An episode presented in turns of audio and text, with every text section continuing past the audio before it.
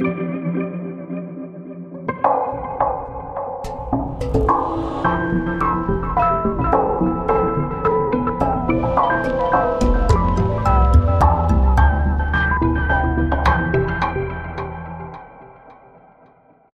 und herzlich willkommen zu einer neuen Folge von der Serie Art Talks. Ich spreche heute mit Karin Zeiner-Salzmann.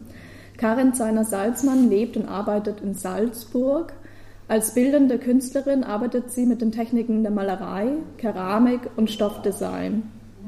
Schon früh entwickelte sie dabei ihren ganz eigenen Stil, der ihr eine Vielzahl an Einzel- und Gruppenausstellungen ermöglichte. Längere Aufenthalte in Paris und Los Angeles sowie ihre Ausbildung zur Mentaltrainerin weckten ihr Interesse am Thema Menschsein. Gut, dann kommen wir auch schon zur ersten Frage. Wie hast du deine Begeisterung für die Kunst gefunden und was hat deinen Weg in die Kunst dirigiert? Hallo Esther, erstmal danke fürs Gespräch. Ähm, meine Begeisterung für die Kunst geht eigentlich auf meinen Großvater zurück der sehr gut zeichnen konnte und leidenschaftlich Intarsien anfertigte. Er machte Tische und Lampen und zahlreiche große Bilder aus Holz, die mich als Kind schon sehr fasziniert haben. Er hat damit sein eigenes Universum geschaffen und bei ihm auf Besuch zu sein war für mich immer ein Erlebnis. Während meiner Schulzeit bemerkte ich dann, dass ich beim Malen einen sehr persönlichen Teil von mir ausdrücken konnte. Und das habe ich als ausgleichend empfunden und entspannend. Dazu kamen dann noch Reisen und der Besuch zahlreicher Museen, die mich sehr inspirierten. Mittlerweile, muss ich sagen, fasziniert mich, wie sich durch Kunst Individualität ausdrückt. Wenn man zehn verschiedenen Menschen einen Pinsel und Farbe gibt, werden zehn verschiedene Welten entstehen. Und das liebe ich.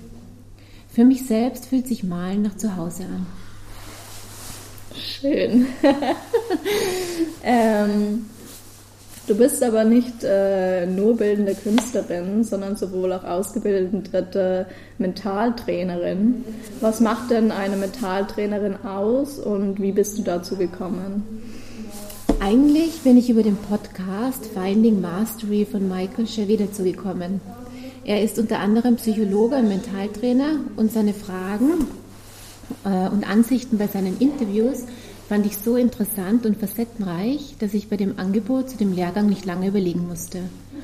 Eine Mentaltrainerin beschäftigt sich letztlich mit allen Fragen rund um das Menschsein. Man könnte sagen, es beginnt bei den kleinen Fragen des Lebens, wie wer bin ich, was will ich wirklich in meinem Leben, wie möchte ich es leben, bis hin zu wie komme ich dahin. Dabei lernt man Methoden und Werkzeuge kennen, um die soziale Kompetenz, die kognitiven Fähigkeiten, die mentale Stärke und das Wohlbefinden zu steigern. Und da mich diese Fragen seit jeher beschäftigen, war die Ausbildung eine große Freude für mich. Letzten Sommer habe ich eine Blogveranstaltung unterrichtet, bei der es um die Kombination von Mentaltraining und Malerei ging. Es war ein Experiment für mich, aber ich muss sagen, es hat ganz gut funktioniert und allen Spaß gemacht. Sehr spannend. Und welche Aspekte interessieren dich besonders daran? Ähm, ja, wie du schon erwähnt hast, interessiert mich das Thema Menschsein.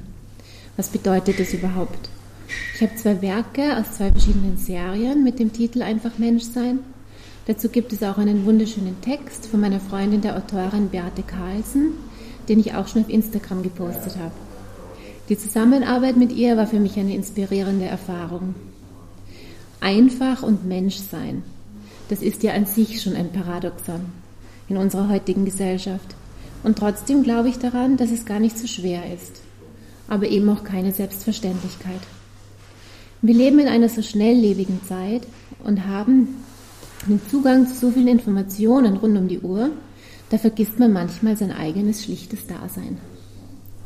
Ein weiterer Aspekt, der meiner Meinung nach in unserer Leistungsgesellschaft und in Folge auch in unserem Schulsystem zu kurz kommt, sind Fächer, die einem den Umgang mit den eigenen Gefühlen näher bringen. Was mache ich zum Beispiel, wenn ich etwas oder jemanden verliere? Wie gehe ich mit Liebeskummer um? Wie kann ich innerlich loslassen, wenn mich etwas sehr beschäftigt? Oder wie finde ich zu einer inneren Ruhe, die nicht so leicht gestört werden kann? Das ist für uns Erwachsene schon wichtig, aber Kindern und Jugendlichen würde es vielleicht manche schwere Krise ersparen, wenn sie schon frühzeitig ein Handwerkzeug hätten. Und Emotionen bieten ja auch eine gute Grundlage für künstlerisches Schaffen. Das stimmt. Das mhm. bringt mich auch schon zu der nächsten Frage, wie denn die Verbindungen zwischen dem künstlerischen Schaffen und dem Mentaltraining entstehen. Ich denke, dass alles, äh, was uns beschäftigt, in die anderen Lebensbereiche mit einfließt und dadurch bereichert. Was ich auf jeden Fall durch das Malen gelernt habe, ist meinen Gefühlen nicht auszuweichen. Der Schaffensprozess, egal welcher Natur, scheint mir ein sehr ehrlicher Prozess zu sein. Und das ist nicht immer angenehm, aber ich denke gesund und heilsam. Er schafft einen guten Ausgleich zu unserem Verstand, der alles, was uns nicht ins Konzept passt, mit den unter Anführungszeichen richtigen Gedanken und Rechtfertigungen ausgleichen will. Das gibt eine Richtung vor, aber damit gehen Gefühle halt nicht weg. Sie wollen erst gespürt werden und dann verabschieden sie sich. Das ist zumindest meine Erfahrung. Du hast auch eine Weile in Paris und Los Angeles gewohnt. Mhm. Ähm, warum hat es dich denn nach Paris und Los Angeles gezogen? Ich wollte einfach raus aus meinem bekannten Umfeld und andere Geschmäcker, Gerüche, Sprachen und Sitten kennenlernen. Genauer gesagt ging ich nach einem Sprach- und Wirtschaftskolleg in Wien mit einer Freundin nach Paris, um in einem Theater zu arbeiten.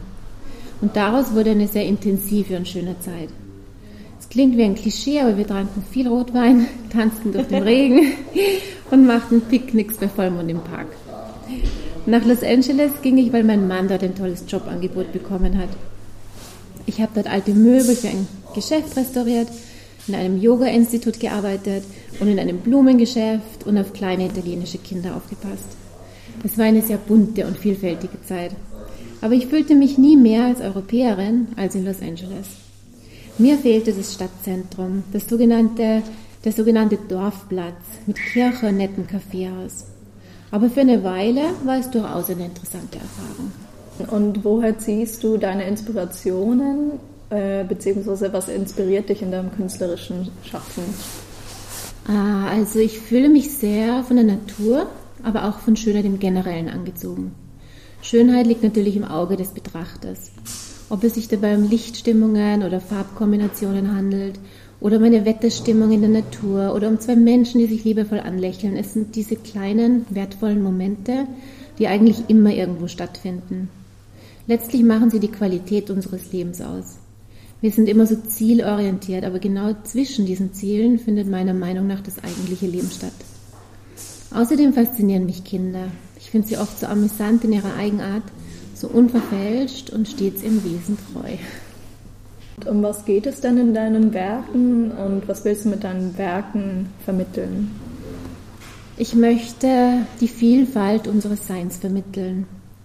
Generell würde ich sagen, geht es bei meinen Bildern um die kleinen und großen Themen, die uns beschäftigen. Und das im Idealfall mit viel Klarheit, Humor und Liebe ausgedrückt. Hättest du denn auch oder hast du eine Künstlerin oder einen Künstler, zu denen du aufschaust? Ähm, wie auch bei der Musik inspirieren mich Künstler aus verschiedenen Sparten und Epochen. Ich schätze abstrakte Malerei genauso wie gegenständliche. Aber um Namen zu nennen, ich mag Hilma af Klint, Cecilia Vicuña, Basquiat, Courbet, Bouguereau, Paul Klee und noch ganz viele mehr. Äh, außerdem höre ich immer wieder, dass meine Bilder an die von Frida Kahlo erinnern, was mich natürlich sehr ehrt, weil ihre Bilder wunderschön sind, aber das ist nicht meine Absicht.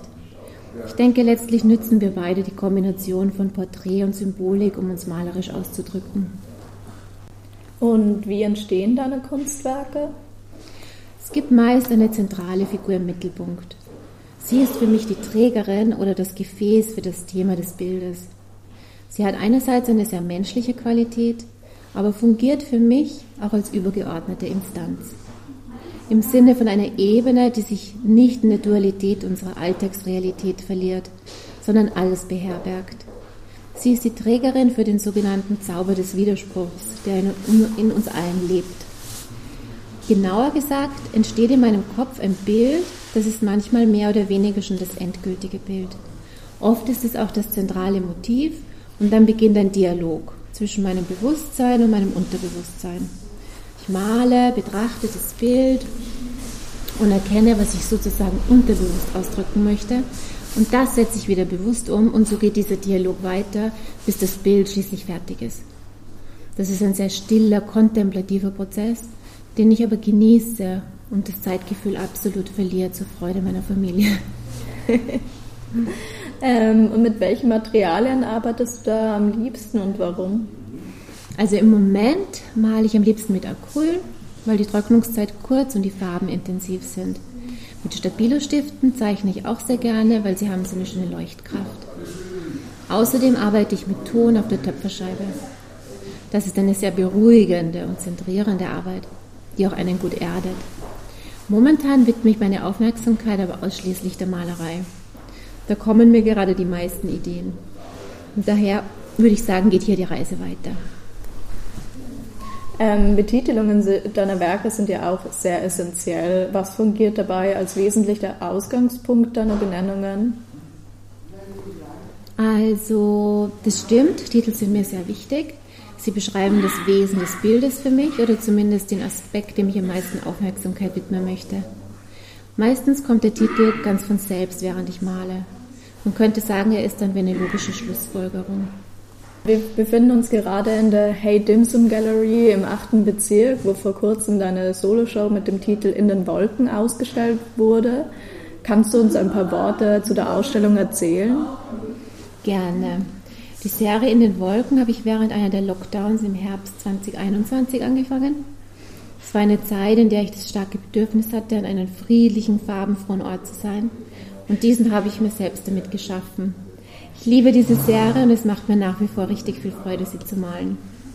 Jedes Bild ist in sich ein, ein abgeschlossener kleiner Kosmos, der in den Wolken stattfindet. Die Wolken repräsentieren für mich einen Ort der absoluten Ruhe, Klarheit und Ungestörtheit. Es gibt stets eine emotionale Motivation, wieder zu passende Symbole und Assoziationen, die mir dabei helfen, diese auszudrücken. Und ich denke, es sind auch Widersprüche erkennbar. Denn unser Leben ist kein linearer Prozess. Es geht meist vor und wieder zurück, dann ändern wir wieder unsere Position und Sichtweise und daraus ergibt sich mehr die Bewegung eines Tanzes als eine gerade Linie. Und das möchte ich auch veranschaulichen. Was die Ausstellung betrifft, bin ich der Galerie Leb und der Hey Dim Sum Gallery sehr dankbar für die schöne Zusammenarbeit und die Möglichkeit, einige der Werke gemeinsam auszustellen. Wo und wer wärst du denn heute, wenn nicht Künstlerin? Also da ich auch zweimal die Woche mit Kindern, deren Zweitsprache Deutsch ist, arbeite, würde ich wahrscheinlich mehr Mentaltraining machen und mehr mit Kindern arbeiten. Aber ob ich glücklicher werde, bezweifle ich. Was bedeutet dir die Kunst? Also die Kunst ist für mich ein wunderbares Medium, um das Poetische, das Widersprüchliche und nicht Festgelegte auszudrücken. Kunst bedeutet außerdem für mich die Freiheit, über Grenzen zu gehen, Sehnsüchte und Humor, Einsichten und Erkenntnisse auf eine Leinwand zu malen und damit Welten zu erschaffen. Ich finde den Gedanken immer wieder lustig, dass ich mir etwas ausdenke und indem ich daran glaube und ihm eine Form und Farbe gebe, ähm, eine sichtbare Realität entsteht. Das Gleiche gilt natürlich für jedes Buch oder jeden Film. Ursprünglich war es die Fantasie eines Menschen, der daran geglaubt hat. Hast du schon zukünftige Projekte in Planung? Es sind bald Dinge in der Schwebe, aber noch nichts Spruchreifes. Und ich freue mich natürlich auch in Zukunft mit der Galerie Leb weitere so erfreuliche Kooperationen umsetzen zu können. Sollten sich die Zuhörer und Zuhörerinnen für die Ausstellung In den Wolken von Karin Zeiner-Salzmann interessieren, können Sie auf unserer Website unter www.galerierudolfleb.at zu dieser nachsehen und nachlesen.